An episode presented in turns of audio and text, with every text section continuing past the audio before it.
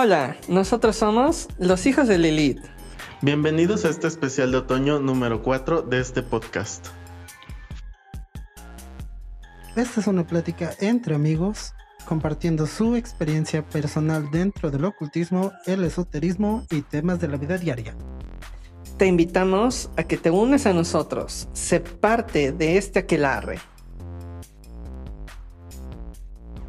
Yo me llamo Lalo. Yo me llamo Dani. Y yo soy Alan. Somos de Cuernavaca, Morelos, México. Nos encontramos grabando en el estudio 115 de nuestra casa, Locomotora Coworking, ubicado en la calle Angélica, número 115, Colonia Mirabal.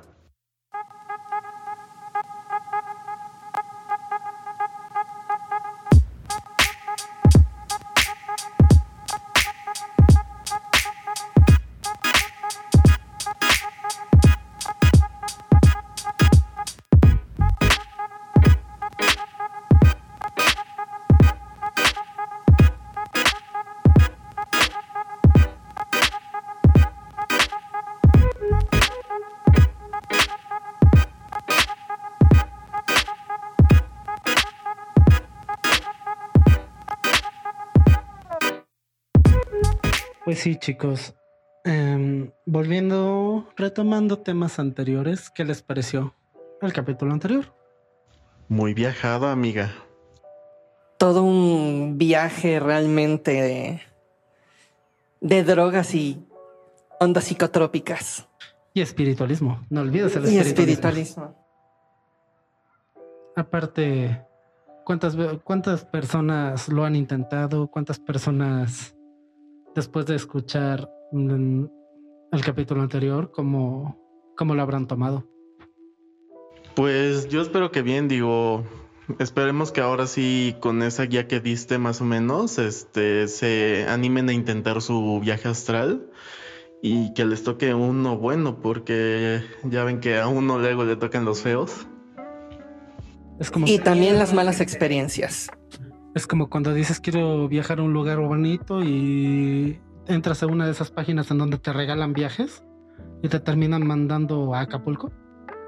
Y después termina siendo una página porno con pornografía de enanos. O sin snuff. O enanos con sofilia. Ay, no voy a ser el mismo después de ver la película de Hostal.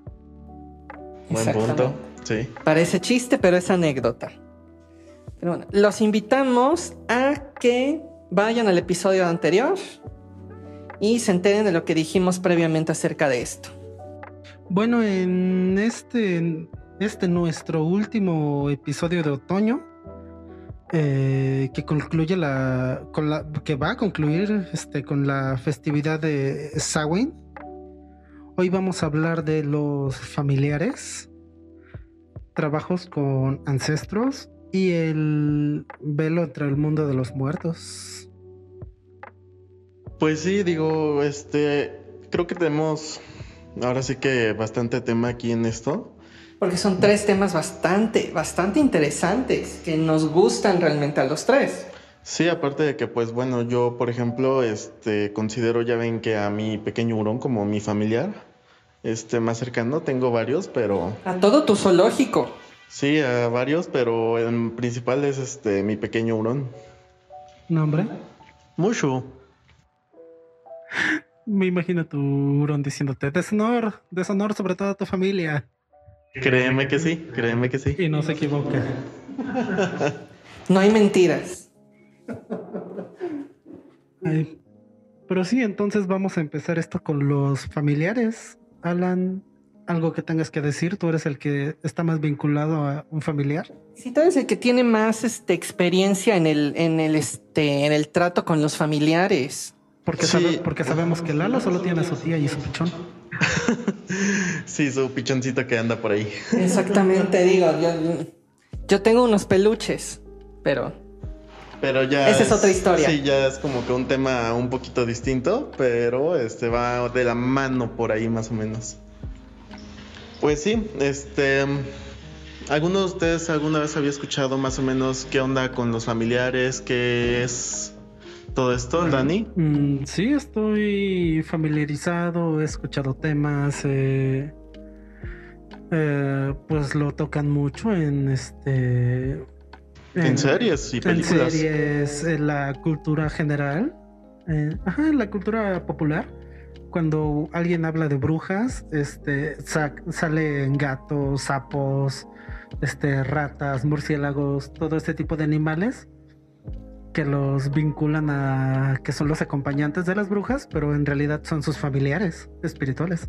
Sí, de hecho, este sí hay varias menciones sobre ellos. Eh, a mí, por ejemplo, este con Mushu eh, fue mi familiar. Mm, hay varias formas de encontrarlo. Ahorita les voy a decir más o menos cómo, pero este en especial él, este, por ejemplo, fue como un llamado, digo, yo lo compré, pero fue como un llamado de, este, de una conexión al momento de vernos. O sea, se sintió algo ahí como una conexión. Sí, de hecho siempre ha sido como que una duda de muchas personas de decir, eh, mi familiar lo encuentro, lo compro, lo, lo llamo, ¿cómo se consigue? Sí, ah, bueno, ahorita les voy a mm, decir este, algunas de las formas, porque si no es como que nada más tú lo, lo, digamos, él llega o inclusive tú lo puedes buscar. O sea, sí hay varias formas. Lo, vimos también en, el, en la serie de que casi siempre hemos estado mencionando, la de El mundo secreto de Sabrina, o ¿cómo era? Creo que sí, ¿no? Creo que es el mundo secreto, o el mundo tenebroso, no sé. Algo así. Este, que ella hace un ritual para. Ella hace su ritual y, al principio como que no le sale y ya después Salem llega solito. Exacto, es, es, una de las formas, es lo que les comento. Este, tú, Lalito, ¿qué más o menos sabes sobre familiares? ¿Has tenido alguna experiencia con alguno? Pues así como tal, como tú, pues todos saben que yo tenía mi perrito y que me vivió 17 años. Pero mi perro, digamos que estaba un poquito más... A pesar de que mi perro también se juntaba mucho conmigo y mi hermano, eh, mi perro estaba más, más este, ligado a mi mamá. Ok. Pues bueno, sí, un familiar en sí es un ente con poderes mágicos invocados por brujas o brujos, adoptando la forma de un animal o criatura mitológica. Normalmente son animales, es muy rara la vez que llegan a ser este, criaturas mitológicas. Dragones. Bueno, no creo que sea tan así. A lo mejor en la Edad Media sería un dragón, pero. Un Pegaso. Aquí están demeritando a la gente que trabaja con magia draconiana. Uh, Lalo creo que sería un unicornio, su Sería muy fabuloso que mi, que mi este, familia fuera un unicornio, aunque me gustaría mucho que fuera un, un camaleón. ¿Sabes dónde también este, bueno, no es como tal un familiar, pero ¿sabes dónde ha aparecido también una referencia y es en una película muy conocida? Ah... No sé por qué siento que me voy a sentir como un idiota al no decirte el nombre. De hecho, es una película en la que te llegaste a quedar dormido, amiga. Ay. Uy, que estuvo mame y mame y mame y mame todo el año. Todo el año estuvo diciendo, va a salir, va a salir la película. No, ya tenemos que hacer, aparte en fecha, no, yo ya compré los boletos, no me pueden cancelar. o sea, estuvo chinga y jode todo el pinche año Fuimos a la película. La premier.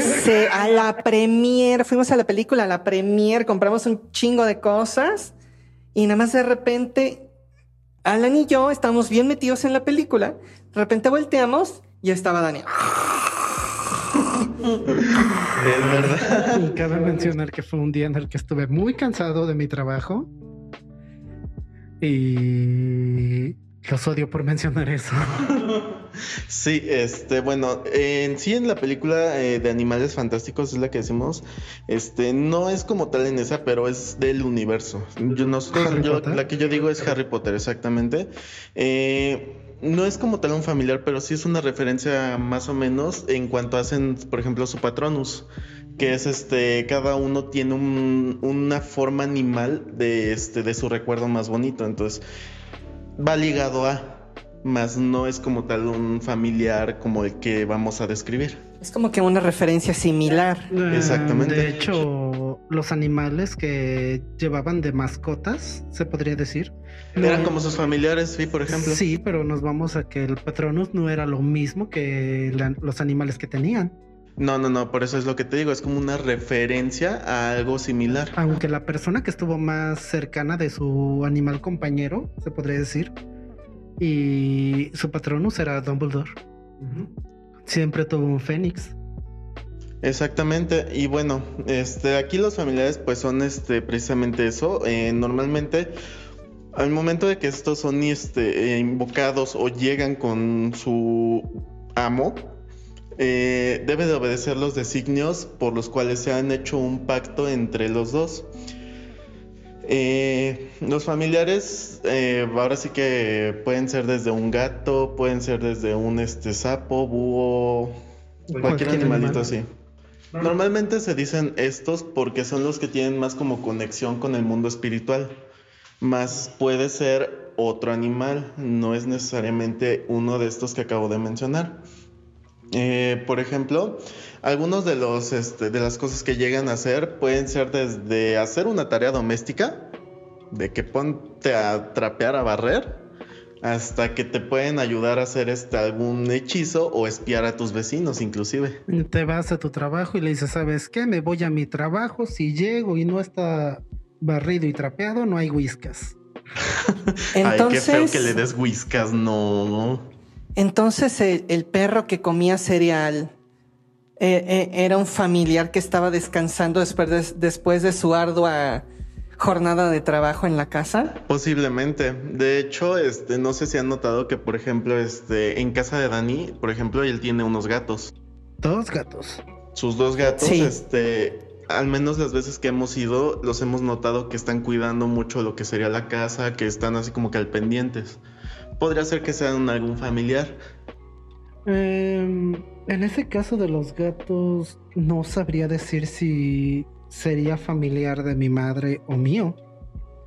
Sería checarlo. Podrías a lo mejor hacer algún ritual. Porque, por ejemplo, la más grande, esta Romina. La de. No la blanquita, la otra. Este.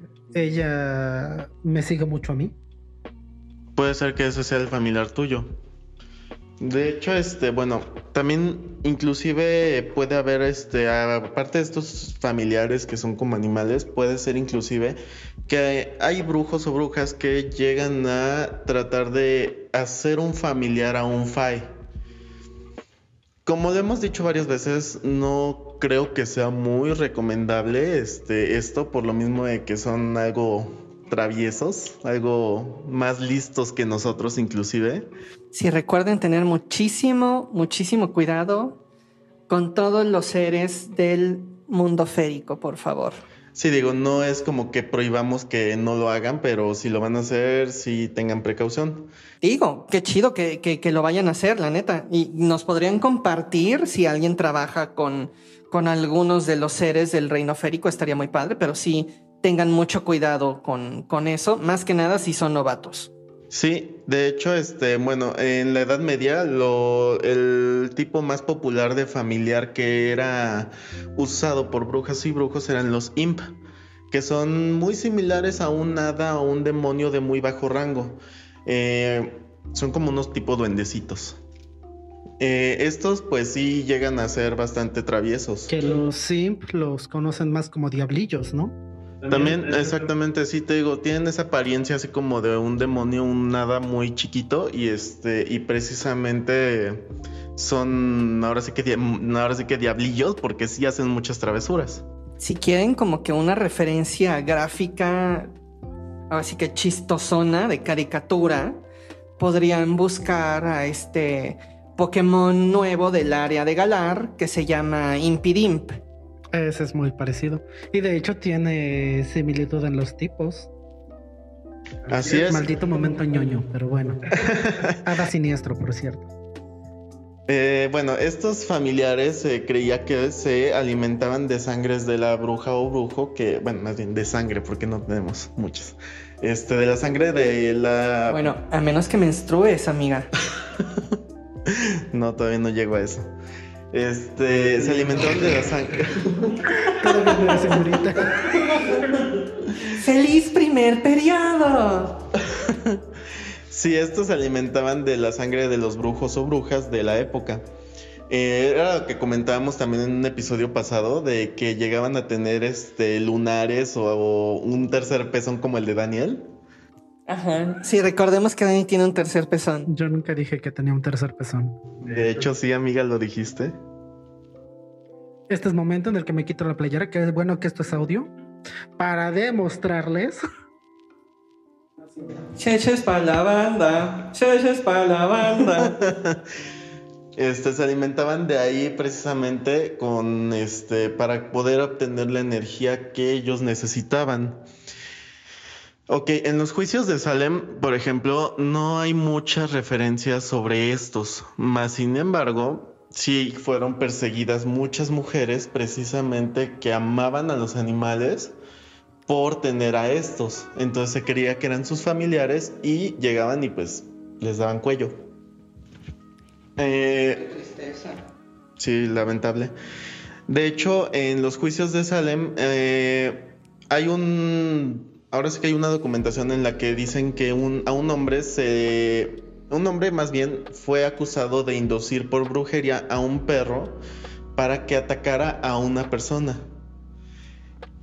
Ahora sí que, para mala suerte del pobre perrito, que no tenía nada que ver, este, fue juzgado y tuvo su juicio y todo así, literal, y fue condenado y ahorcado. ¿Qué le dijeron? ¿Cómo te declaras? ¡Wow! Oh, acaba de decir culpable. Yo creo que fue así. o sea, este vato como que programó de manera mística, mágica al perrito para que atacara a las demás personas.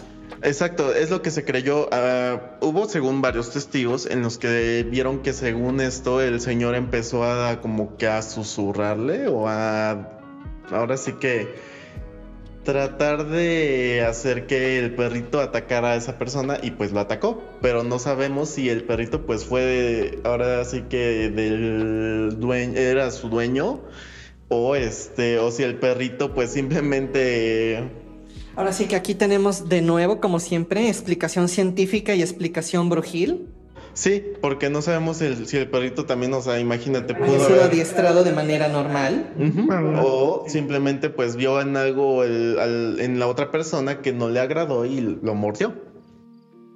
Ahora aquí tenemos dos perspectivas, se podría decir, de las personas que estaban viendo que la que el brujo, estoy haciendo comillas, este, se acercó al perro y le dijo, ¿sabes qué? Este, ve y muerde a tal persona. Y tenemos la perspectiva del dueño que en realidad le estaba acariciando al perro y diciéndole quién es un buen chico, quién es un buen chico. Sí, pues lo atacó al otro. Ahora no sabemos también si esta otra persona a lo mejor y entró en su propiedad y pues el perro defendió eh, su, hogar. Ajá, le quiso, quitar, le quiso quitar su hueso. Sí. Eh, bueno, los familiares también ayudaban a diagnosticar lo que son enfermedades o el origen de algunos embrujos. O sea, este, el brujo llegaba con su familiar y a lo mejor le podía decir, oye, este, pues, ayúdame a saber si está enfermo de algo o si tiene este cierto malestar. Y el perrito también llegaba a ayudar a, o bueno, perrito, el familiar que tuvieran, llegaba a este ahora sí que a deshacer un embrujo. Que sí tiene mucha este mucha tiene mucho sentido que el que el este que el perrito este ajá, bueno, y que, que el familiar te este lo del diagnóstico de enfermedades sí tiene razón para mí porque digamos que aquí, bueno, ustedes saben que mi mamá es sobreviviente de cáncer de mama. Entonces, mi perro fue el que sí, sí, este... ¿Se dio cuenta? Se dio cuenta, o sea, que olía mucho a mi mamá y todo este tipo de cosas. Y todo empezó porque mi perro, mi mamá se estaba cambiando y mi perro la arañó. específicamente a, o sea, tratándole de, de, este, de quitar lo que tenía. No, que el arañazo le haya causado eso. Pero... No, te iba a decir, era un perro que se creía gato. Ah, se cuenta. Este, no, aparte también hay muchas historias, muchos, muchas creencias que dicen que los familiares son inmunes a las brujerías. Por eso, por eso hay muchas personas que dicen, tienes un familiar, una mascota, este, cualquier maleficio, cualquier hechizo que hagan contra ti, el familiar lo va a absorber y a él no le pasa nada y a ti no llegó. Sí, de hecho, este, bueno, hubo mucha gente que se aprovechó de todo esto, magos o brujas, inclusive, este, mmm, vamos a ponerlo como malos o que hicieron un mal, porque este, muchos de ellos eh, agarraban invocaban a los familiares por un medio que les comentaba que pueden llegar a invocarse y los encerraban tanto en botellas, en este, piedras, en anillos, en algún amuleto para que eh, lo vendían en mercados. esto sería como que similar a algo de lo que pasó con Salomón. Similar más o menos porque pues los este más que nada los familiares son más como de estilo un espíritu natural. No digo en, el sentido del, del este de la casa y el almacenamiento. Ah, exactamente. O sea, hacían un ritual ya que llegaba el familiar a presentarse ante ellos. Y estos brujos o brujas agarraban y lo atrapaban en una botella, un anillo, un amuleto, que fuera, y este lo vendían en un mercado. Esto con el fin de que, pues bueno, al momento de que los vendían, ahora sí que como vendedor del metro, te decían, este animalito o este de familiar. Lleve su familiar, lleve su familiar, bonito regalo para el niño, para la niña. Así exactamente. Llegaban y te lo vendían para que tuvieras éxito tanto desde económico, en el amor, en lo que fuera. ¿Y tú crees que la mayoría de tu zoológico sea tu familiar? ¿O solamente consideres como realmente familiar a Mushu?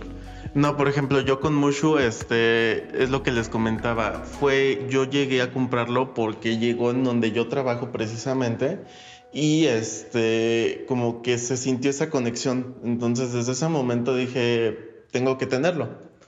Este, una vez que lo tuve, eh, yo sí, digamos que practiqué como un tipo ritual para protegerlo a él también y que este, me ayudara al menos este hasta ahorita creo que ha funcionado. Este la verdad es un animalito que estoy muy apegado a él.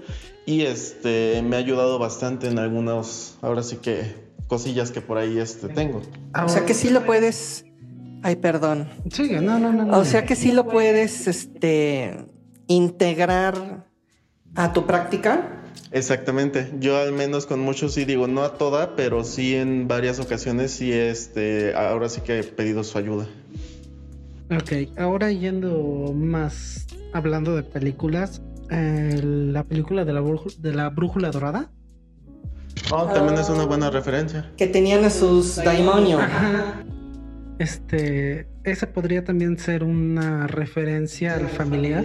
Sí, de hecho es este una buena referencia también porque ves que según si el Daimonium también moría, tú también este podías morir. Ajá, cualquiera de los dos que muera, moría el otro. Si le hacías daño a uno, le provocaba el daño al otro. Por cierto, excelentísima saga literaria, no tan buena saga cinematográfica. Tenía muchas cosas para ser muy buena, pero pues bueno, de hecho creo que iban a sacar una serie o una como una otras películas en Netflix. Creo que iban a hacer una serie en Netflix, algo así. Digo, y estaba muy buena, tenía muy buenos actores. Bastante. Me gustó, de hecho a mí me gustó la película. Estaba muy buena la película, pero sí, sí, este. Sí, no, no vi que tuviera tanto éxito. Como la mayoría de películas basadas en libros, es mejor el libro. Sí. Exactamente. Eh, bueno, ah, dígame. Este, pero sí, o sea, también esa referencia de que al familiar le haces algo, al brujo lo puede resentir. Eh, bueno, sí llegan a resentirlo, pero es como tú decías, como que ellos absorben un poquito más, entonces tendría que ser como un maleficio demasiado fuerte. para que pudiera. Ahora también, este, bueno, hay otros que son familiares, ahora sí que elementales. Este, ya ve, por ejemplo, los gatos o búhos son, eh, bueno, más que nada los familiares tipo de ave, este, sirven mucho con lo que serían encantamientos de aire. Eh, inclusive gatos, búhos, todo este tipo de familiares son muy buenos para ser espías. Este tipo de familiares eh, que eran más como los espías hacia vecinos, hacia otros, este, otras personas, eh, tenían un vínculo más estrecho con su amo que otro familiar. Yo que tengo colibríes en mi casa, ¿cómo podría ser la onda? Bueno, tus colibríes no son como tal un familiar, ese es un espíritu más animal libre. Mm. Nunca encierren colibríes. No, por favor. No, utilicen colibríes en sus prácticas mágicas, por favor. Este, bueno, ahora también, eh, regresando un poquito a la historia, en el acta de brujería decretada en 1604, solamente se prohibía que tuvieras como un familiar a un espíritu maligno. No podías tener este, ahora sí que algún espíritu que hiciera daño a otra persona en ese tiempo. Interesante en el sentido de no puedo tener a... mamá, ¿por qué no puedo tener un demonio en casa? Pues no, sí, se podría decir porque pues son como demonios de menor rango algunos. Sí, digo, no vas a tener a a Belcebú de compañero. Sí, no, no, no, al rato vas a tener a las legiones del infierno ahí. Digo, ¿cómo de que no? Me acaban de mentir, ¿saben qué? Me voy, me voy de este podcast, adiós. Lalito se fue. Lalo ha dejado el edificio. este. Ahora, a mediados del siglo XIV. No, aparte, vamos a referencias ñoñas. Ok, interrumpiendo, gracias. No, es que tengo que hacer esta referencia ñoña a fuerzas. Porque si no va a explotar. Si no, no me voy a ir feliz de aquí. Este. Eso que te estaba diciendo, no puedes tener un demonio de mayor rango como compañero. Es como esa gente que me caga que están jugando en competitivos con legendarios en Pokémon. no se puede, no se puede. Salve gelatina, dios del mundo oscuro. Listo, ya lo dije, estoy feliz. Ok. Este, bueno, es lo que, por ejemplo, eso de que no puedes tener como tal un demonio, eh, bueno, vimos que Salomón los tenía, pero no eran familiares. Eran sus cautores. Exactamente, él los atrapó para poder usarlos a su favor, más no eran familiares. Referencias a Pokémon ahí vienen. Para aún así que los, los demonios trabajaban para él, él usaba sus habilidades para su, su conveniencia. Aquí ya vemos que los demonios sí tienen sentimientos y todos pasaron por el síndrome de Estocolmo. ¿Como chupar dedos de niños? no, síndrome de Estocolmo, güey. Cuando te secuestran y hacen. ¿Ya terminas amando a tu captor? Eh, eh, bueno, acaba de sacar que no terminaron amando, lo estaban trabajando para él porque pues no tenían de otra. No, a fuerzas tiene que ser algo sentimental, es simplemente eh, empezar a trabajar con él, con él. Ok, conclusión, después de esto esos demonios necesitan una terapia psicológica. Sí. Este, ¿Alguien es psicólogo de demonios? Por favor, mándenos su CV a nuestros correos y a nuestras redes sociales, por favor. Oye, voy a empezar a estudiar eso después. ¿Para qué quieres el CV? Que te manden tu currículum. Pero bueno, este, como les decía. a mediados del siglo XIV la gente masacró a muchos gatos eh, en, ese, en esa edad. Eh, esto lo que ocasionó que masacraran a tantos gatos fue cuando empezó a venir la peste. Porque empezó a proliferar demasiado ratas, roedores, bueno, roedores en general. Empezaron a haber demasiadas en, este, en lo que serían las calles de, las ciudades y precisamente por esto empezó la peste. Eh, eso de las ratas sí te lo creo, pero gatos... Eh, masacraron a los gatos. Es que por eso se, originó la peste negra. Aparte de por cuestiones religiosas y mamadas así, fue porque la gente mató a los gatos, que eran los depredadores naturales principales de las ratas. Entonces las ratas como portadoras de enfermedades, pues ahora sí que, dijera mi mamá, tuvieron China libre. O sea, en vez de matar ratas, ¿no crees que hubiera sido mejor que pensaran de que, oye, ¿y, si mejor nos bañamos? Güey, la gente estaba en esa época en la que... Bañarse era un privilegio. Exactamente. Y también, este, güey, no eran, no eran las más bañadas tampoco. Y también que tu vecina tuviera flores moradas en lugar de flores blancas como en todo el pueblo, también era cosa de que te mataban.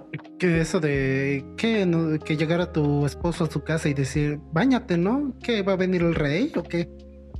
¿Y qué crees? El rey tampoco se bañaba, amiga. Él usaba lociones. A lo mejor y nada más era baño vaquero. Pero. Y que también era lo que luego estábamos diciendo en capítulos anteriores o que habíamos platicado en ocasiones pasadas. Eh, las pócimas de amor, que no precisamente era una pócima de amor, ¿Era agua de calzón? No, era, era agua perfumada. Que al momento de echarte las personas lo olían y decían, ay, como que me gusta como hueles. Como que ya no hueles a gato rancio. Bueno, eso también nos aparte viene. De que hicieron los perfumes de, personas, digamos, ya bien la película.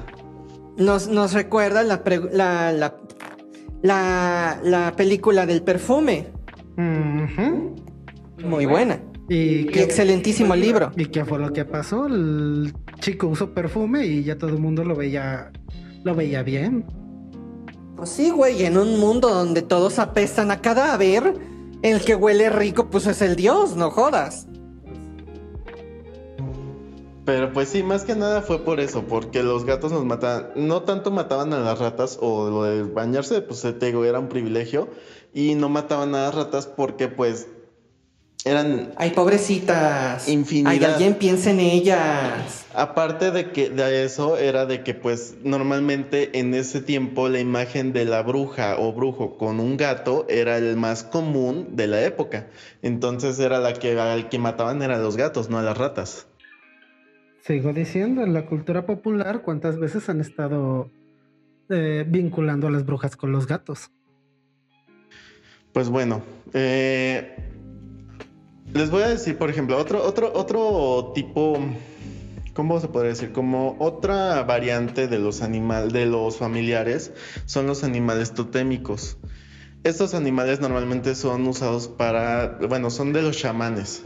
Muchas veces un chamán siempre tiene un animal totémico. Eso también se podría como que decir de los animales guía o del animal espiritual. Es más o menos relacionado a esto, si no es que es casi lo mismo. El animal totémico precisamente ayudaba al chamán cuando era invocado y podían ser desde mariposas hasta búfalos, ciervos, coyotes, conejos, tortugas. Volvemos al patronus. Mm, algo así, nada más que este, pues era este más que nada eh, usado para que el chamán pudiera ser guiado en el mundo espiritual. No era tanta, tanto físico como lo sería un familiar en una bruja o un brujo, que tienes al gato aquí, sino que ahí ellos este, atraían a su animal espiritual para poder este, guiarse en el mundo ahora sí que espiritual. Este, bueno, eh, Ahora, pasando a otro, eh, las formas de presentarse un familiar a sus amos eran, uno, el familiar se aparece mientras su amo está haciendo labores cotidianas. O sea, el, animalito podía llegar y decir, ahora sí que sentir la conexión, no tanto este, decirte, hola, soy tu familiar. Hola, buenas tardes, me presento, yo voy a ser tu animal espiritual, aquí está mi currículum, Exactamente. No Vengo de la agencia de familiares. Tengo excelentes referencias. ¿Quiere verlas? O sea, le voy a mandar mis referencias, deme su correo. No, no era tan así, sino que era como una conexión que sentías al momento de que llegaba algún animalito a tu casa. La segunda forma era cuando otra persona te lo entregaba a ti. De aquí su nombre, de hecho. Este, ya que muchas veces eh, los familiares eran como dados, eh, ¿cómo se podría decir? Como, digamos, heredados por tus mismos padres o por alguna otra persona externa, te lo daba. Entonces, al momento de dártelo así, ya era como un familiar, por eso se le dice así. O sea, es como si mi abuela me regalara su gato, mi abuela me regalara su perro. Exactamente, es como cuando te decían este, tu tía que te podía haber regalado a su paloma. Y ahí también pues se puede encontrar la, las, las referencias a los animales que dicen, ¿saben qué? Ay, este, este gato es de la casa. Este gato ha vivido desde quién sabe cuántas generaciones y aquí sigue. Y la tercera forma era que éste acudiera a ti cuando tuvieras un problema muy grande o tú estuvieras en peligro. Ya sea que fuera, ahora sí que de muerte o algo así, él iba a aparecer para ayudarte a rescatarte de ese peligro. Entonces, sería más o menos como lo que tenemos nosotros los, los este, mexicanos con el Mictlán y los cholos que te guían al, inframundo. Los alebrijes. Los alebrijes en la película de Coco. Esos yo creo que serían más como tipo animales totémicos, que serían más como tipo guías espirituales hacia otros, ahora sí que hacia, hacia ese mundo que un familiar, yo siento. Pues la verdad estuvo. Es, es un tema bastante, bastante chido. aparte también en la, en la religión Wicca también existe lo mismo de los animales espirituales, que vienen siendo también lo mismo, los guías, los que te ayudan. Precisamente como ya todo el mundo sabe, del este el que está muy arraigado a lo que viene siendo la naturaleza y como tal una forma de conectarse más a la naturaleza es tener un espíritu animal Sí, digo, te ayudan bastante en ese aspecto, como que a conectarte con la tierra, con todo este mundo espiritual. Y pues como les decía, o sea, te pueden ayudar desde hacer este encantamientos, desde hacer este tus prácticas ahora sí que brujiles, hasta una tarea cotidiana, que pues bueno, esta yo la siento un poquito más mm, como más este, apresiva hacia él, entonces no creo que deba, sea correcto como que hacerlo, pero sí, este, sí puede ser bastante ayuda en tus prácticas. Está muy padre que también se puedan integrar dentro de las prácticas. Bueno, ahora sí que cambiando de tema, también en este, dentro de todo este tipo de los familiares, el trabajo con las familias, ese no era mi familiar. Daniel acaba de matar a una hormiga. Me asustó, no sé. Y se asustó porque yo comí una codorniz, pero él mató una hormiga. Carlos. ¿A qué te saben? Saben a pollo. ¿Y a las hormigas a qué te saben, güey? No me la comí. Ah, no fuera otra cosa. Pero bueno. Mira, vamos a volver a hablar de eso. Estás viendo que nos dijeron que somos unas cochinas en el otro. Cochina. Se hace cuenta que decía Bárbara Durán. ¡Cochina! Bárbara Durán, ¿no? Sí, en la primera temporada cuando le decía eso a Eva Blunt. un reto de actuación. No, no, yo me sentí más como la tesorito. Ah, bueno, no, es que tú sí eres más la tesorito, amiga. ¡Ay, ay, ay, mi vida santa! Porque lo hace suavecita. Sí, la neta sí. Este, pero bueno. Tiene buenas, tiene buenas referencias, mi hermana, por favor. ¿Y está soltera? Por favor. No, no, no, no, no, no estoy Pueden enviarnos sus, sus currículums, por favor. Acabo de salir de un infierno, no voy a entrar a otro. Prosigamos. snap, snap. Bueno, vamos a continuar también con otro tema que también está bastante, digamos, intenso también, que es muy padre. Y que se conecta con los familiares. Que se conecta también con los familiares. En, en alguno de, de los puntos se conecta con los familiares. Y este tema es el del trabajo con ancestros. Y así que para empezar, yo trabajo con mi abuela. ¿Eso cuenta? Silencio incómodo. tu abuela todavía no ha pasado a la mejor vida. Pero sigo trabajando con ella. ¿eh? Pues sí, güey, pero no, no, no, no es lo mismo. No es lo mismo, no, no, no, no. Estos ancestros no están vivos. Ya no están en el plano físico. O sea, Saludos a Doña Segunda. Riquísimos tacos. y yo sigo diciendo quién será la primera. Exactamente. Todavía nos queda la duda de quién es la primera si su abuelita es la segunda. Pero No, bueno. literalmente mi abuela se llama Segunda. Sí, su abuela se llama. Por eso digo que Doña Segunda. Bueno. ¿Ya puedo continuar con mi tema, hermana? Adelante. Gracias. Qué linda, qué bella, qué amable. Siempre me lo dicen, pero prosigue, por favor. Basta de lagos. Gracias. Procedo. Bueno, como les iba diciendo, nosotros como humanos siempre hemos querido saber acerca de nuestros antepasados, de dónde descendemos, de, digamos, ¿De dónde venimos? de dónde venimos. Es muy fácil sentirse... Espérenme tantito porque ya me dio la tos. Ay, no. COVID. Coronavirus. Exactamente. Saludos a Cardi B, te amo. Eh, es muy fácil sentirse desconectado, abrumado por todas las situaciones, ah, así que individuales de cada uno, de la situación actual del mundo. Muchas veces también nosotros nos ponemos a, preguntarnos cómo habrán, cómo habrán sido nuestros antepasados. Dani, por ejemplo, que tiene sangre eh, brasileña, también no dudo que se haya preguntado alguna vez cómo hayan sido sus antepasados, especialmente los que son realmente de ahí, de, de Brasil. Quiero pensar que mis antepasados no todos fueron esclavos. O capaz de que, de que este... Compraron su libertad. Deja eso, de que tuvieron alguna práctica... Por ejemplo, ¿qué, qué, qué se hace ahí en, en, en Brasil? ¿La santería también? Mm, santería brasileña. eh, algo más. ¿El palo mayombe? Eh, no, allá existe algo más que se llama No tengo idea. ¿Vudú? candomblé. Ah. Ese también sería un tema bastante chido que podríamos. que podríamos ver.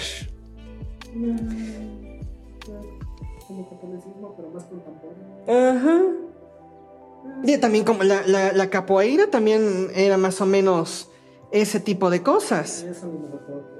Ah, sí, Daniel le bailaba capoeira. Es que Dani bailaba capoeira. Pero bueno, continuando para que Dani termine de tristear, también hay algunas personas. ¿Dónde quedó ese cuerpo maldito?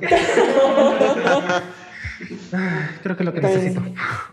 Algunas personas, no sé, a lo mejor, y, y si realmente algunos de algunas personas, sus antepasados tal vez fueron vikingos. Y ahora sí que se fue diluyendo la sangre vikinga hasta que cayeron en, en México.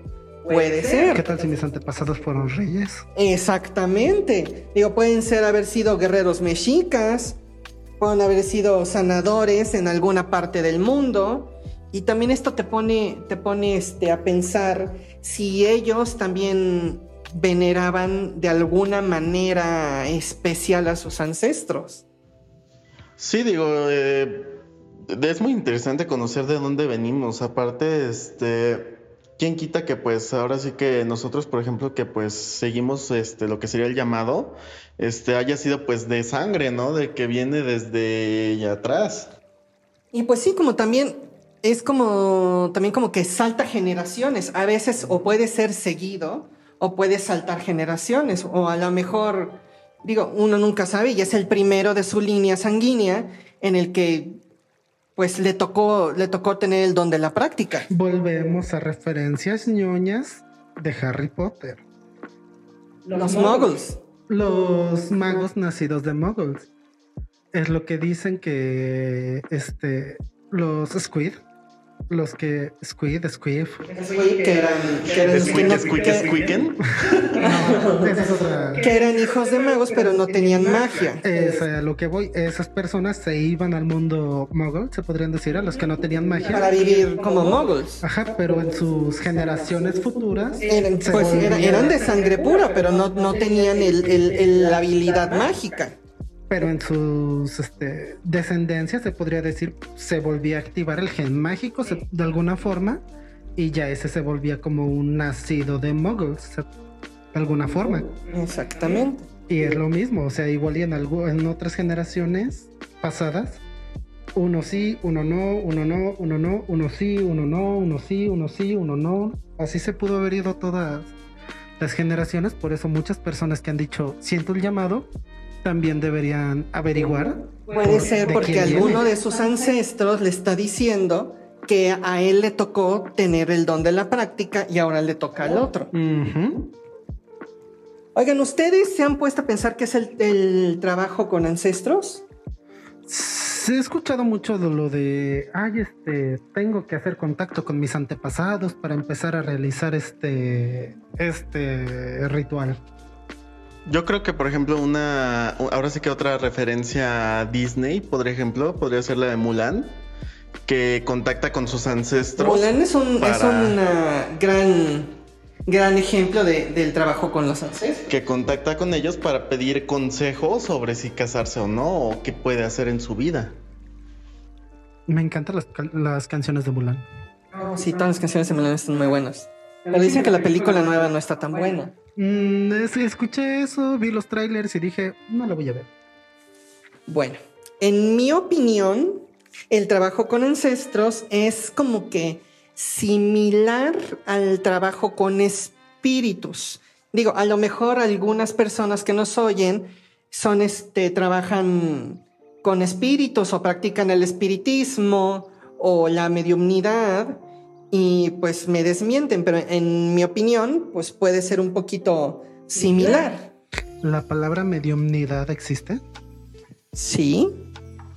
Ah, el que tiene el don de ser medium el que, trabaja como medio. Sonó muy inventado. Pero bueno.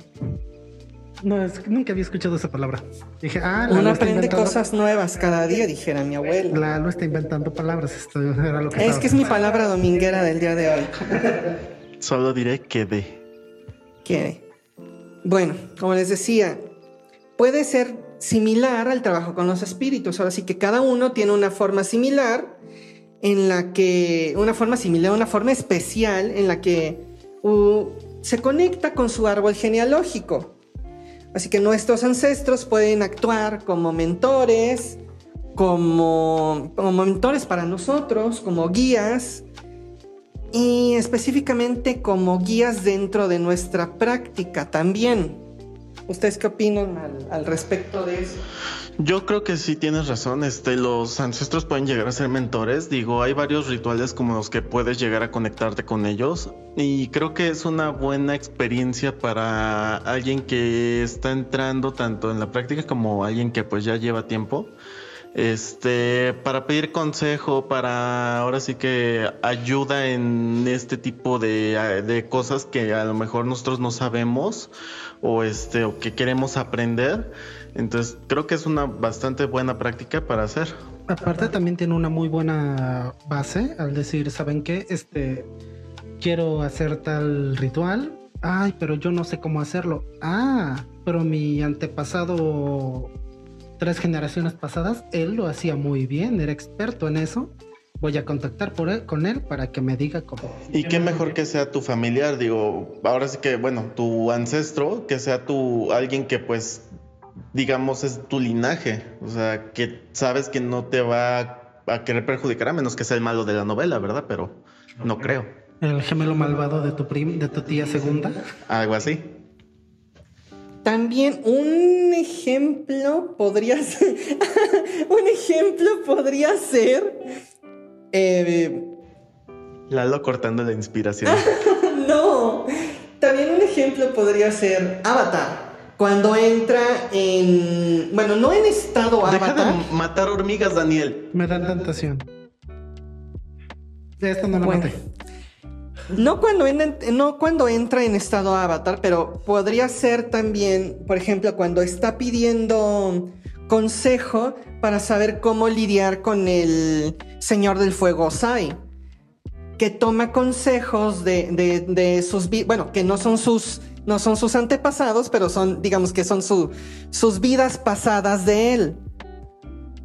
Para mí, el trabajo con ancestros es más o menos similar a eso. ¿Tú qué, ¿Tú qué opinas de eso? Porque tú y yo somos bastante fans de la serie de Avatar. Ah, sí, de hecho sí, es muy, es muy parecido. En el sentido de, ¿sabes qué? Este, necesito ayuda, necesito guía. Eh, las personas que me rodean siento que no me van a entender. Necesito alguien que se vincule más conmigo. Pues que mejor que mis vidas pasadas. Exactamente. Y a todo esto vamos a qué, qué es un ancestro. Pues es una, una pregunta, digamos, no tan fácil, pero sí, digamos, más concisa.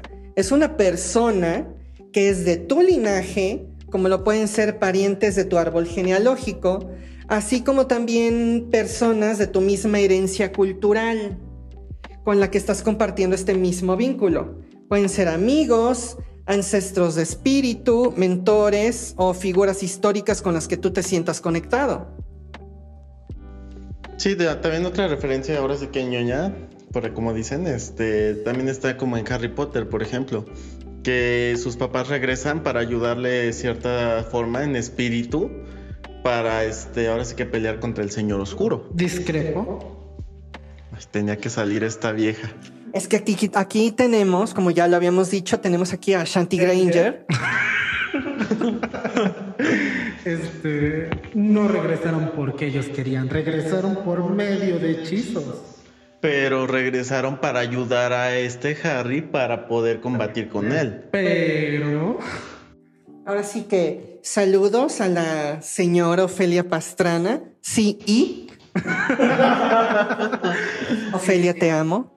Pero llegó el, este, no fueron así como de que, ay, voy a llamar a mis padres. No, llegaron por el prior incantatem, que viene siendo la, este, la manifestación de los espíritus de los últimos encantamientos o hechizos o asesinatos que hizo Dom, este, Voldemort. ¿Y qué fue? Un espíritu, es un ancestro. Sí, pero... Dani, tengo que decir esto, pero Causas mucha humedad en mi ser cuando haces tus encantamientos en latín. ¿Qué? Prosigamos. No puedo hablar con magos. Ay, uy, disculpa. Ahora resulta. Los magos no entenderán. Ahora resulta. Bueno, Dejando de lado el, lo que dijo este mago. Dejando de lado. De nuevo reafirmo que Slytherin es la mejor casa de Hogwarts, por favor. ¿En qué momento tiró a Ravenclaw? ¿En qué momento ocupaste el lugar de No lo sé, yo vengo aquí con hashtag Slytherin Pride. Yo vengo aquí con verdades. Debo de ponerme. hechos. Debo de ponerme en este momento del lado de Lalo. Ahora sí que va a empezar. Soy Ashanti Corazón y eh, bienvenidos a mi programa Tras la Verdrag. o sea, lo siento, tía Lisa Sansusi, ya le quitaron su trabajo. Bueno, no tengo pruebas, pero tampoco tengo dudas. bueno, continuemos. ¿Ustedes cómo, cómo piensan que es el trabajo con ancestros? Yo siento que debe ser por medio de un ritual, ¿no? Este para conectarte con él y poder este ahora sí que tener ese esa videollamada cósmica para poder este preguntarle alguna situación o o este o duda que tú tengas. Espero que, espero que tu compañía de internet sea suficiente como para conectar con ese con ese plano. Ojalá tuvieras ese ancho de banda para tener la, calidad de una videollamada, porque a mí nunca me ha tocado una, una videollamada mística con, con, con mis ancestros. Hubiera estado genial. Era una forma de decirlo, no lo tomen tan literal. Y sí, aquí tienes un gran mercado potencial. Ponte chingón. Aparte también, ah bueno, ya terminaste.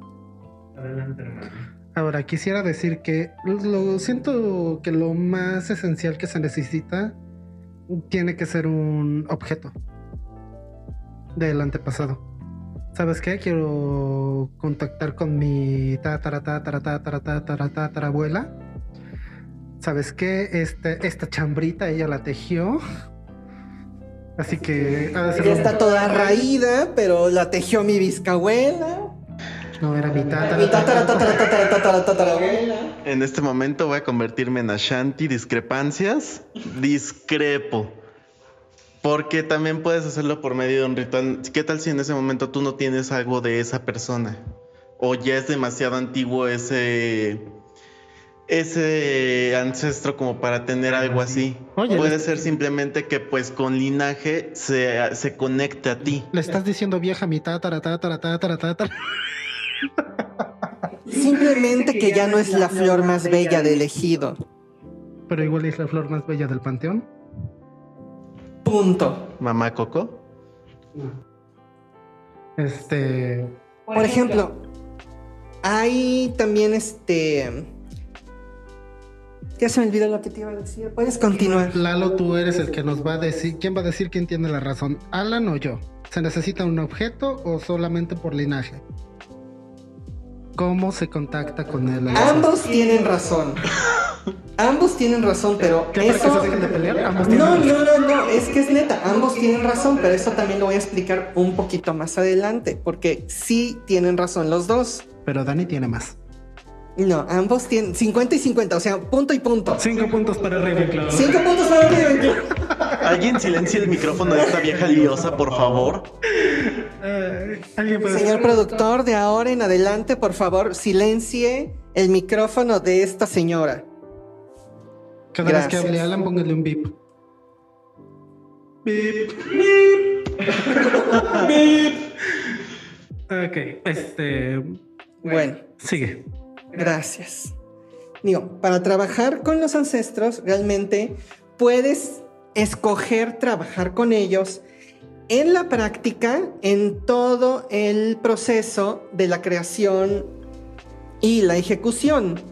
También puedes buscar ayuda de parte de ellos o también para entenderte a ti mismo, tu bagaje cultural y para descubrir los patrones y conductas heredadas de una manera, de ahora sí que heredadas de manera generacional en tu familia. Por ejemplo, hay personas que sin conocer la historia de cada uno, alguno de los escuchas me puede decir, oye Lalo, a mí realmente no me agradan mis ancestros. Algunos fueron personas horribles, fueron abusadores, fueron violadores, fueron rateros, asesinos, y yo me niego a honrarlos, a recordarlos y a reconocerlos. Eso es válido. Exactamente, es una opción válida y justa. Y también muchos que no prefieren este, honrar a sus ancestros de sangre, lo hacen con sus ancestros de espíritu, sus mentores, sus amigos, personas que, este, que tuvieron realmente una conexión profunda con ellos. Volvemos a Harry Potter. Una referencia a la familia Black. La mamá Exactamente. este, de Sirius, al saber que era no prefería estar con Así que le, le quemó la, la carita en el árbol genealógico. Exactamente, muchas personas actualmente también lo pueden hacer. ¿Sabes qué? Tal persona fue así, así, así. Es como casi, casi como que la deshonra de la familia la sacamos. Y también de la cultura china, también. Cuando. Eso explica muchas cosas en tu linaje, amiga. Pero pues China a lo mejor nada más el pelo, amiga. ¿De qué estamos hablando? Yo me refería a que quemaron a Dani. Ah, Estúpido. Sigo diciendo, tú di lo que quieras, se va a escuchar puro vivo en el audio. exactamente. Pero bueno, este vamos a lo a China, que muchas personas al decir, ¿sabes qué? Deshonor en tu familia, como te dice mucho a ti. Este, deshonor, ¿sabes qué, güey? Sabe- Te sales de la familia, te vas. Tú no tienes honor en esta familia, tú te vas. Bueno, eh, pues sí tiene razón con lo de Mushu. No, no con lo de tu Mushu, con el Mushu de Mulan. también lo que yo les decía, ahora sí que para la práctica, podríamos decir que para trabajar con tus ancestros, el trabajar con ellos puede llegar a ser realmente muy gratificante y puede ser realmente, otra vez estoy repitiendo lo mismo, y puede ser este, espiritualmente satisfactorio. En una práctica constante, para incorporarla a tu vida diaria, hay que mantenerlos presentes y activos en tu vida.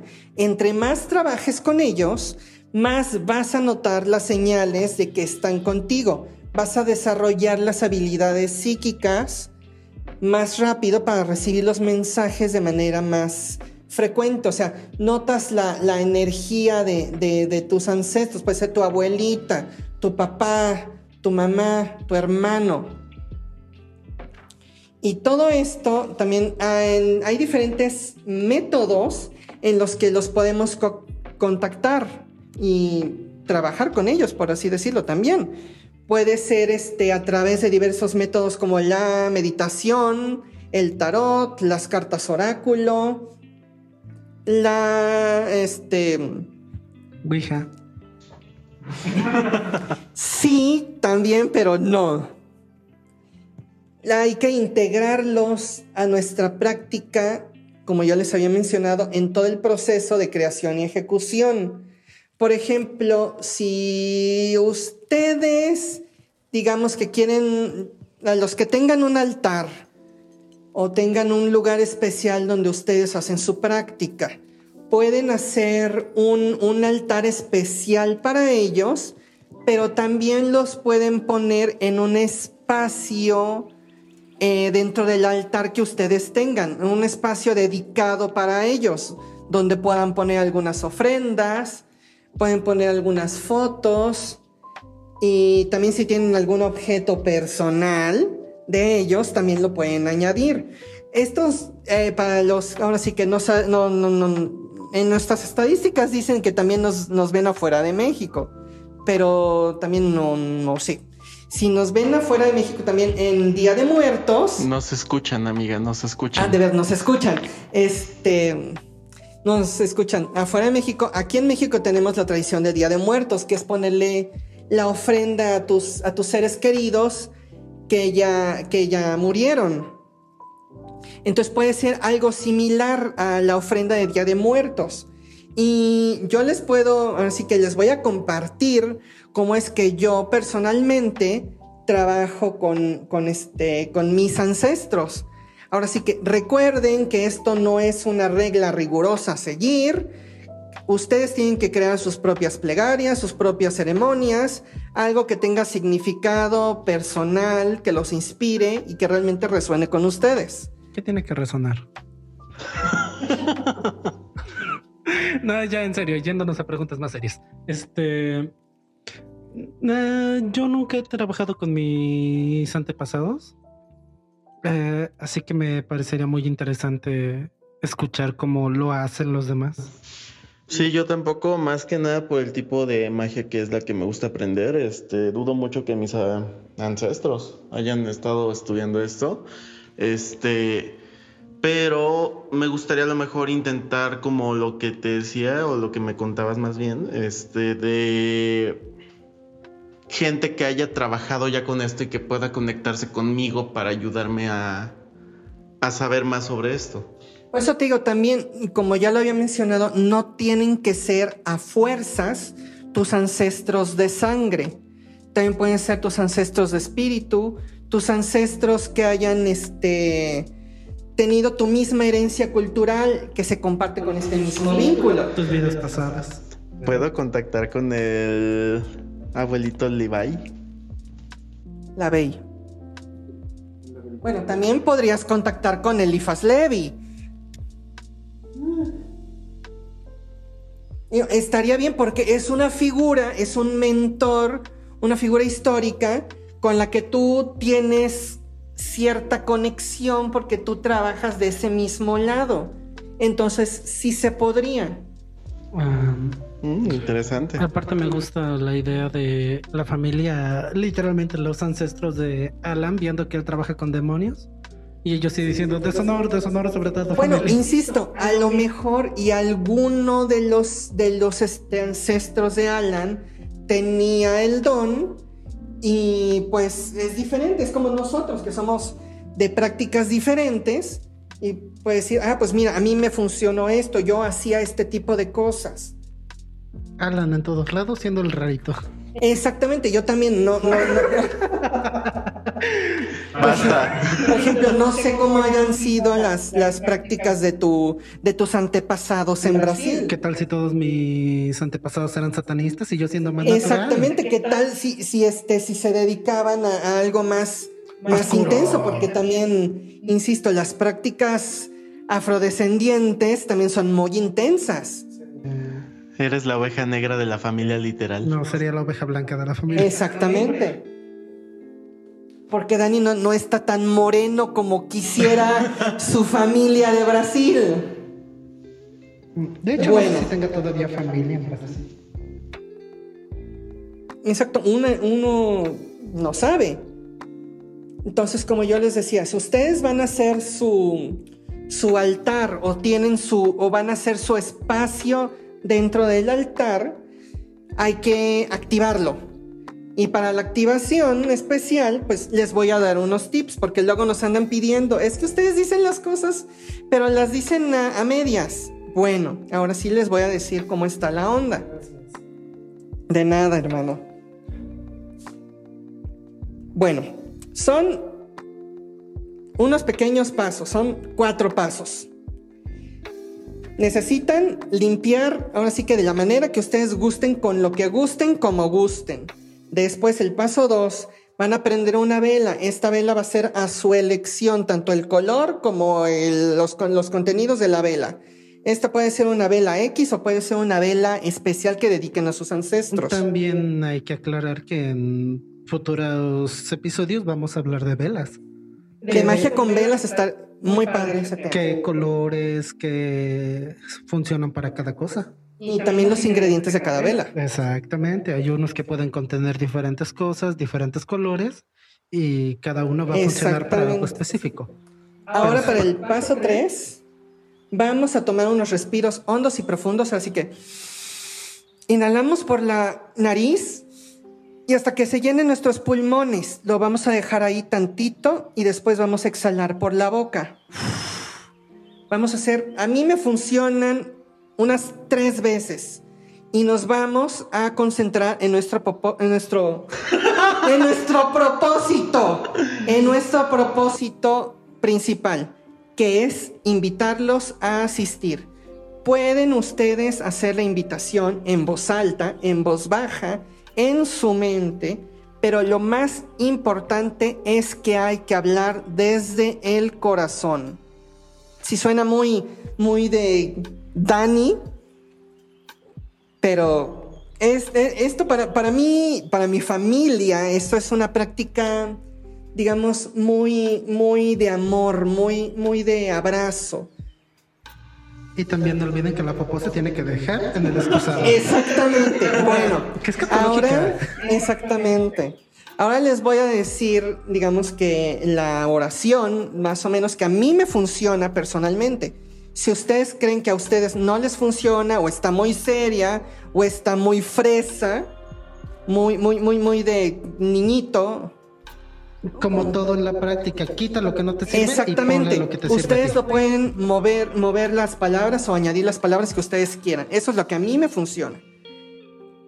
Ok, ahora sí que, y dice, ancestros que iluminan nuestro camino, les pido que se unan a mí en este altar para deleitarse con las ofrendas que he preparado para ustedes y entablar una relación conmigo. Sonido de aire.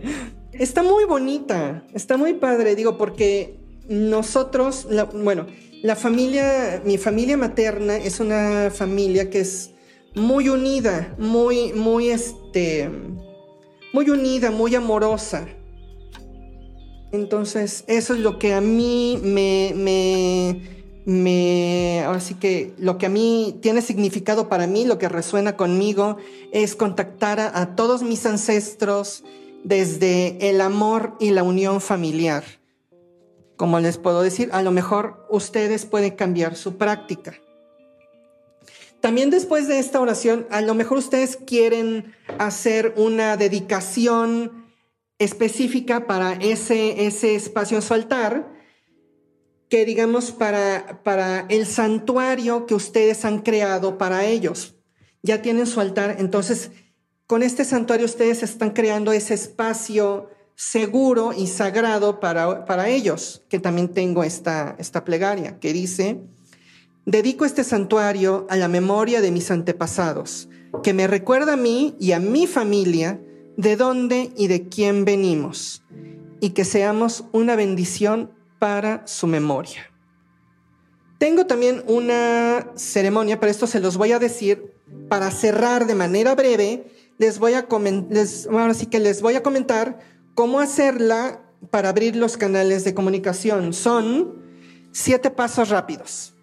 Son rapidísimos. Uno necesita crear el espacio. Necesitamos encender inciensos, copal, salvia, palo santo, lo que ustedes quieren. Últimamente a mí me ha estado gustando mucho y estoy este, estudiando mucho la magia verde. Que yo les he estado aquí hablando a Daniel Alan, que yo estoy leyendo un, este, un libro que se llama La Bruja Verde, que realmente no saben qué, qué, qué, qué preciosidad del libro. Está muy, muy, muy bonito me identifico mucho con la autora. Bueno, en el, en el, este, en el círculo, a mí me, me, gusta mucho incluir algunas hierbas, flores, elementos de la naturaleza para la creación de este círculo. Y es necesario tener memorabilia ancestral. Tenemos que tener fotos, pertenencias personales, ofrendas de comida, por ejemplo, eh, esto de nuevo, voy de nuevo a, las ofrendas de Día de Muertos. ¿Qué les gustaba a tu, abuelito, a tu papá, a tu hermano? Esos, esos son tipos de cosas que tú puedes poner. Ah, y también algo que represente para ti el espíritu. El paso dos es pedir permiso y dar invitación. Pedir permiso, guía y protección para hacer la ceremonia uno tiene que llamar a sus guías y a sus protectores para asistir y llamar a sus ancestros para invitarlos.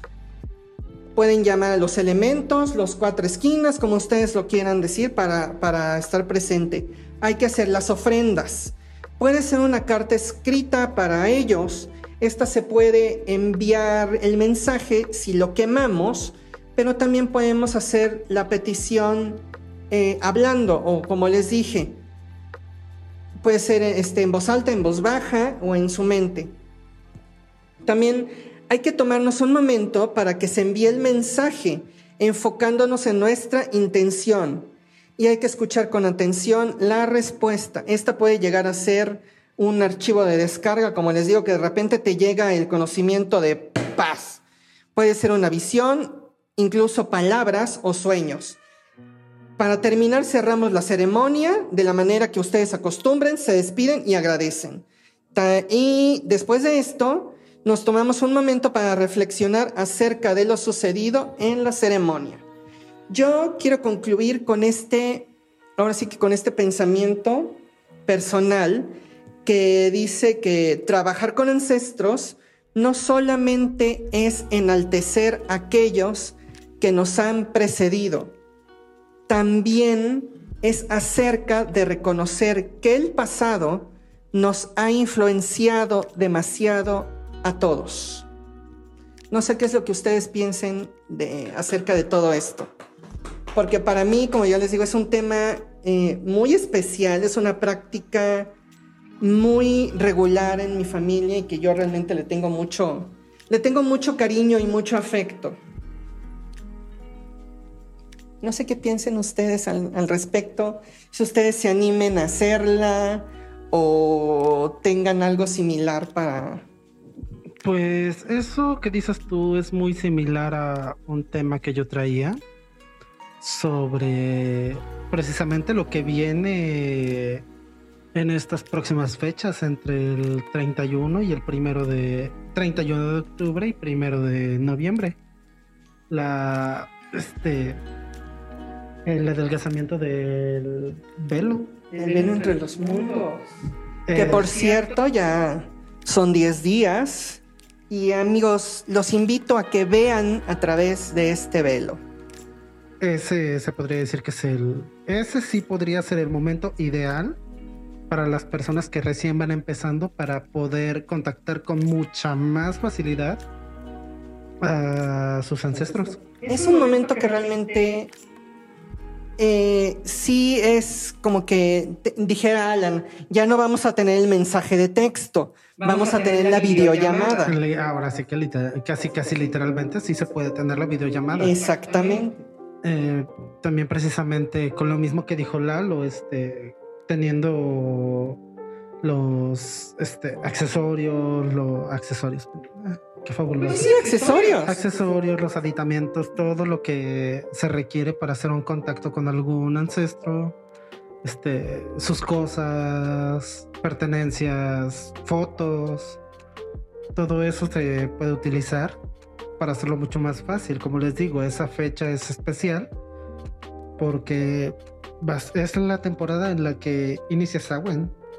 Exactamente, y ya los, este, digamos que las personas, los espíritus que están de, de ahora sí que del otro lado, de nuevo, un saludo querido a nuestro queridísimo y amadísimo tío Airo. Ah, es tu tío. Güey, todos somos sobrinos del tío Airo. Yo quisiera ser sobrino del tío Airo. Entonces, todos los que están desde ese lado del mundo espiritual, digamos que pueden tener un, paso más, más fácil. Sí, de hecho, ese velo en cualquier otra época del año se podría, es prácticamente imposible cruzarlo. Pero en esa época es cuando Está tan, tan delgado que podría ser transparente y pasan todos. Sí, exactamente. Y este es a lo que todo el mundo se refiere con la visita de los ancestros en Día de Muertos. De que todos pueden pasar, pueden venir a visitar. ¿Por delante y por detrás? la víbora de la mar.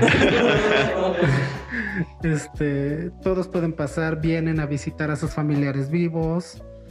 Este, y pues sí, es, es la época perfecta en la que todo el mundo puede tener una.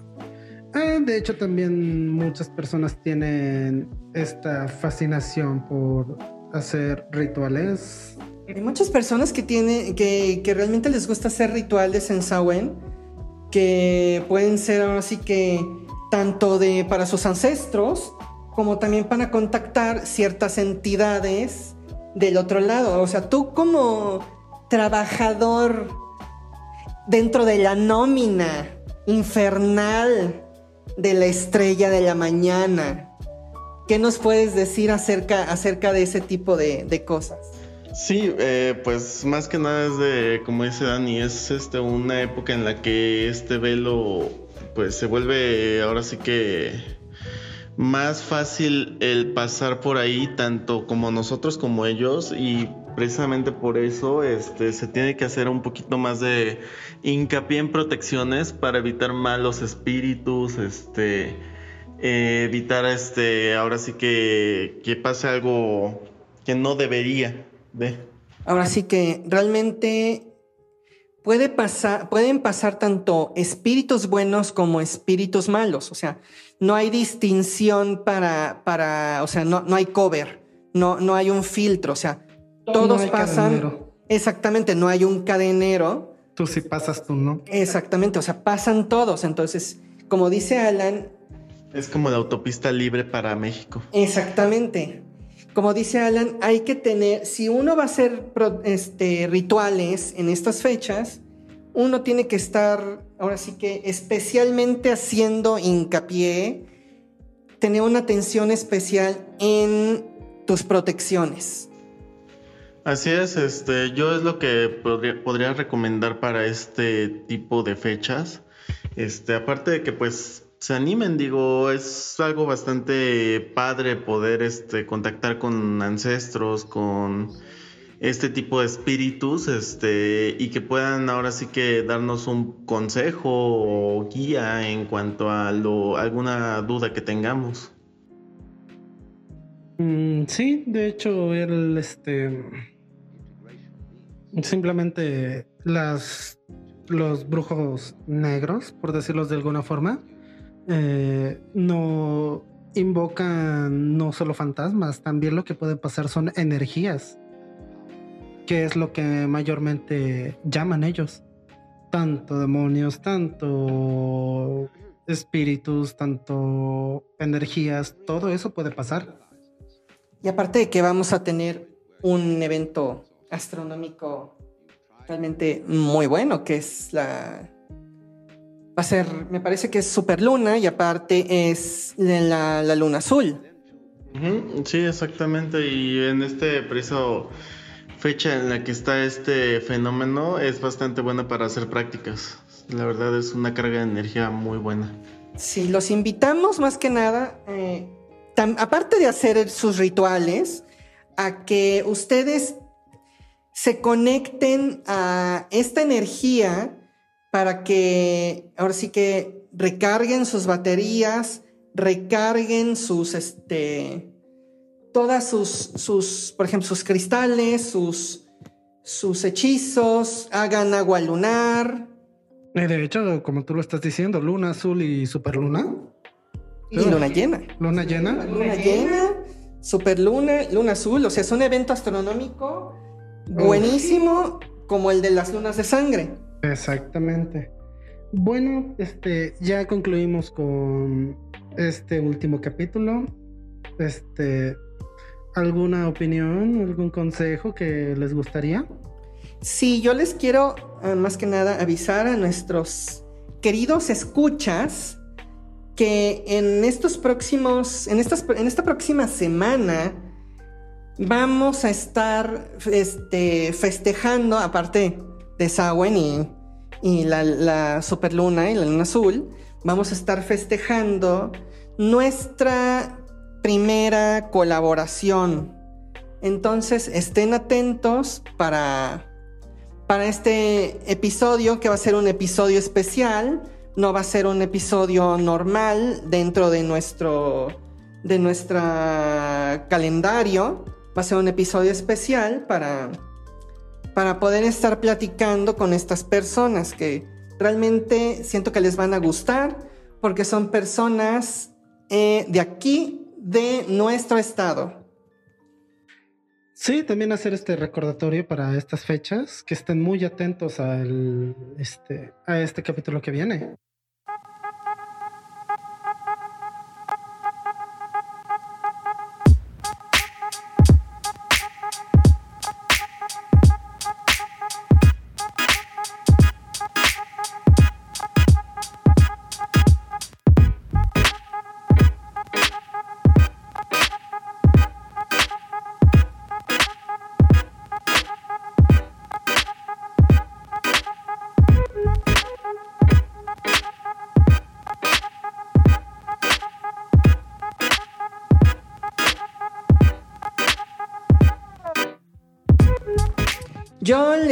Recuerdo que no se olviden de seguirnos en todas nuestras redes. Estamos como Los Hijos de Lilith en minúsculas y todo junto en Facebook y en Instagram. Y les también ya nos pueden oír en Spotify, Apple Podcast, Google Podcast y en iVoox. Y no se olviden de dejarnos comentarios, sugerencias, temas que quieran que se traten, compartirlo con sus amigos, con sus aquelarres. Este, ahora sí que nos gustaría mucho que nos dieran likes y que pues se, se interesen más que nada en este podcast que pues lo hacemos con muchas ganas para ustedes. Y mm, también recordarles que este podcast se publica cada semana los días miércoles. Muchas gracias al señor productor por tu trabajo en serio. A ver su nombre. ¿Cómo se llama? su nombre. ¿Cómo se llama? ¿Lo puedes repetir? Rubén, Perfecto. la presión me hace acordarme mejor de las cosas. Ok, y recuerda que esta que la lo haces tú, aprendamos y, y crezcamos juntos, por favor. Y venzamos juntos al demonio de la dislexia. bueno, nosotros somos los hijos de Lilith y nos escuchamos en el siguiente episodio. Alguien tenía que decirlo bien. Exactamente. Es un milagro de Sawen. ¡Yay! Bueno, bye. Adiós. Bye.